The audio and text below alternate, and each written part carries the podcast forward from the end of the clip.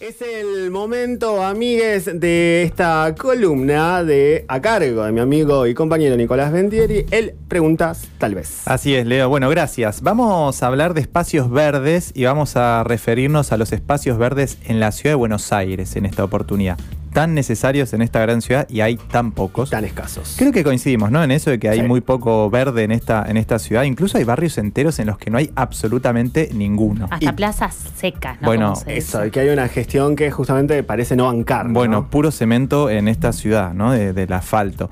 Digamos antes que nada que no hay un parámetro específico para hablar de la cantidad de espacio verde necesario en las ciudades a nivel mundial. O sea, no hay un estándar internacional definido. Hay recomendaciones, es verdad, pero no un estándar internacional único. Porque las ciudades, a pesar de sus semejanzas, son muy distintas. Lo que sí les puedo dar a conocer es un espectro mínimo eh, que una ciudad debería tener para considerarse saludable en este sentido. Son entre 10 y 15 metros cuadrados por, por habitante de espacio verde. ¿sí? 10, entre 10 y 15 metros cuadrados por habitante de espacio verde. ¿Saben cuánto tiene la ciudad de Buenos Aires? Datos oficiales. 6 metros cuadrados por habitante. La mitad. Bueno, si esto es un problema para la salud de quienes vivimos en esta ciudad, sumémosle otro problema. La ciudad de Buenos Aires no tiene cifras reales porque lo que primero hay que hacer es definir qué es un espacio verde. Y hay una ley al respecto que establece justamente qué es un, espacio verde. Y esto es muy importante. Miren, Jonathan Valdivieso, urbanista del Observatorio del Derecho a la Ciudad, dice que según la ley, para considerar algo un espacio verde se tienen que cumplir una serie de condiciones. Primero tiene que ser de acceso público, ¿sí? que algo que es fundamental. Por ejemplo, el Parque de las Victorias, que está en el barrio Lugano, en Villa Lugano, son 45 hectáreas verdes, pero están privatizadas se utilizan, ¿saben para qué? Para jugar al golf. Como están privatizadas, no cumple con la ley, no es de acceso público, por lo tanto no es considerado un espacio verde según la ley. O por ejemplo un cementerio. Bueno, exactamente. Esa es una de las condiciones. ¿sí? Condición número dos, el suelo debe ser absorbente, es decir, que el agua de lluvia pueda filtrar y llegar a las napas. Esa es la segunda condición. Entonces, por ejemplo, Plaza Jusey, que está ahí en el barrio Recoleta, Córdoba al 2200 si no recuerdo mal, todo cemento, primero que nada. Y segundo, que debajo de la Plaza Jusey, yo no sé si ustedes vieron o fueron últimamente, hay un polo gastronómico es debajo. Es una locura lo que hicieron. Yo todavía no fui, pero lo vi del colectivo. Bueno, entonces, como la lluvia no puede filtrar y llegar a las napas, tampoco es considerado espacio verde según la ley. Mirá qué interesante. La última condición, una obviedad, pero tiene que ser verde. ¿Sí? ¿Es una estupidez lo que estoy diciendo? No, no es una estupidez, porque piensen en Plaza Miserere. No sé si la, hemos recorrido mucho, ¿no? Río Davia al 2900, si no recuerdo mal. Plaza 11. Plaza 11, exactamente. Todo cemento.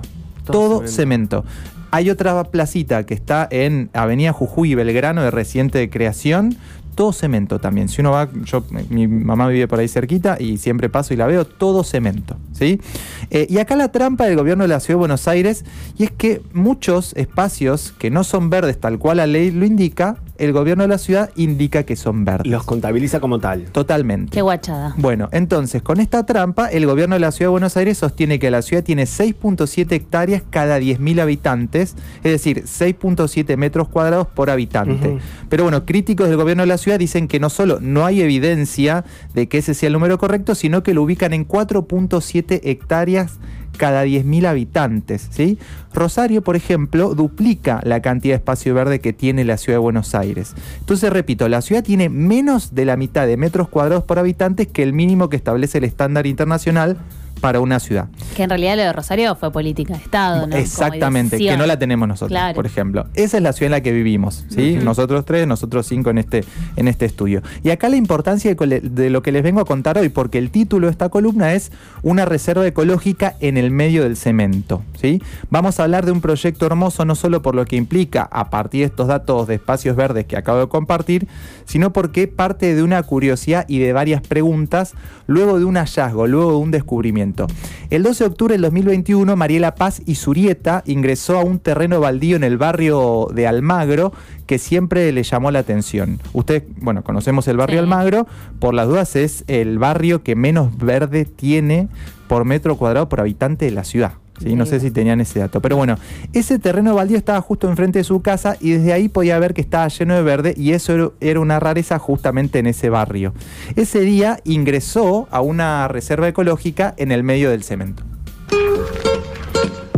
El feriado del 12 de octubre del 2021, conmemorando lo que hasta hace poco llamábamos el descubrimiento de América, el terreno baldío 01, el terreno baldío 1 en esta historia, hizo su primera aparición. Está literalmente enfrente de mi casa, en el barrio de Almagro, pero debido a la altura de su fachada, que es el frente de una casa antigua con ventanas cubiertas de ladrillos y encima de esto unas vallas publicitarias, se me había hecho imposible hasta entonces poder ver qué era lo que había en su interior.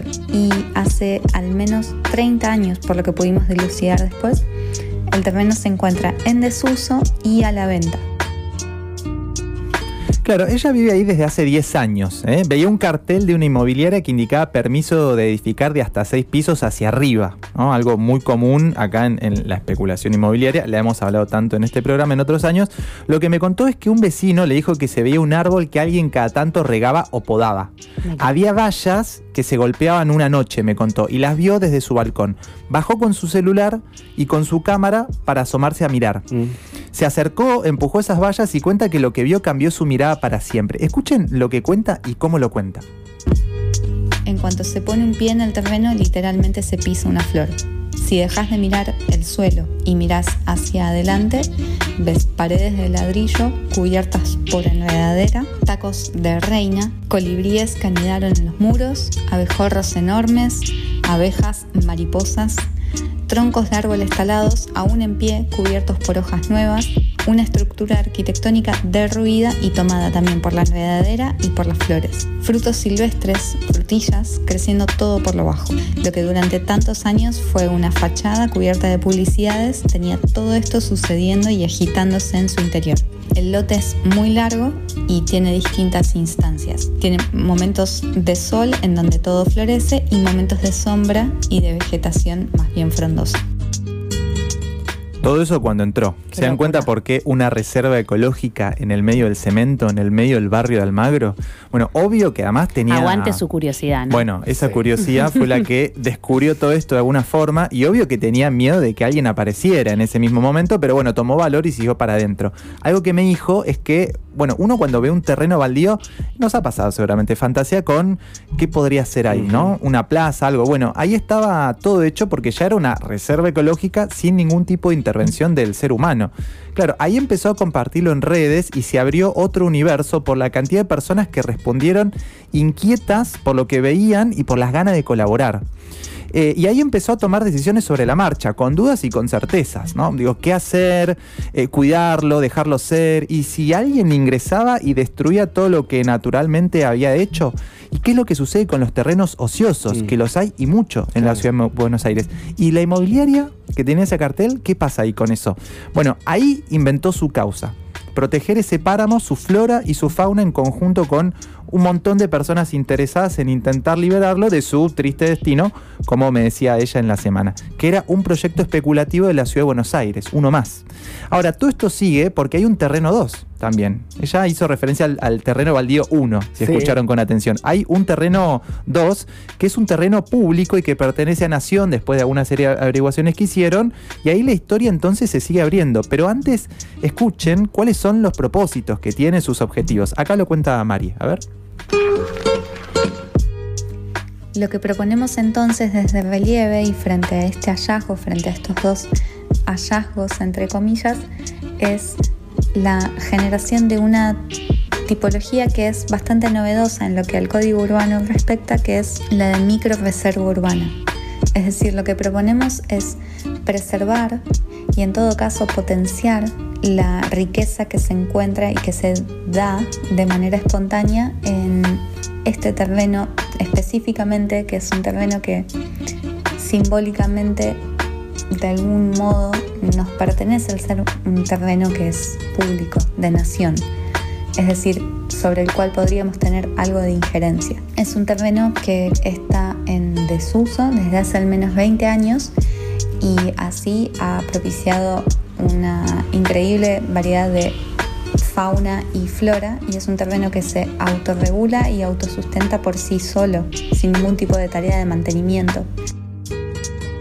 Bueno, aprendí un montón yo en la semana, la verdad. Por ejemplo, esto de la tipología microreserva urbana para preservar y potenciar la riqueza que de manera espontánea aparece ahí. Cosas que bueno, no es que me cuesta creer, pero realmente yo quedé maravillado cuando, cuando estaba preparando esto y escuchando los, los audios.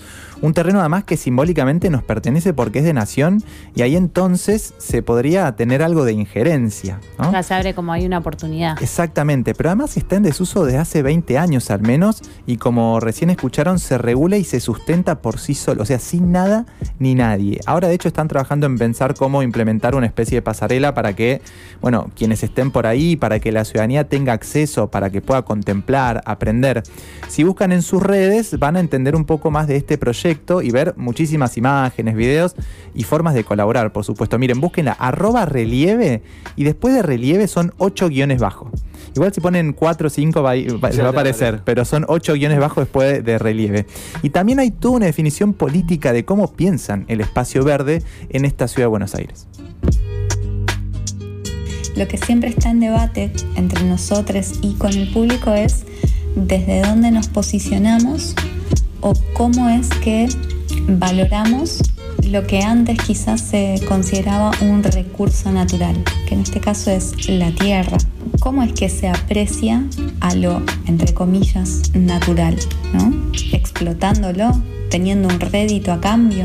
¿Cómo nos vinculamos con un espacio verde? ¿Tiene que ser siempre en un formato de plaza, en, algo que esté intervenido por, por el hombre, digamos, por el, por el humano?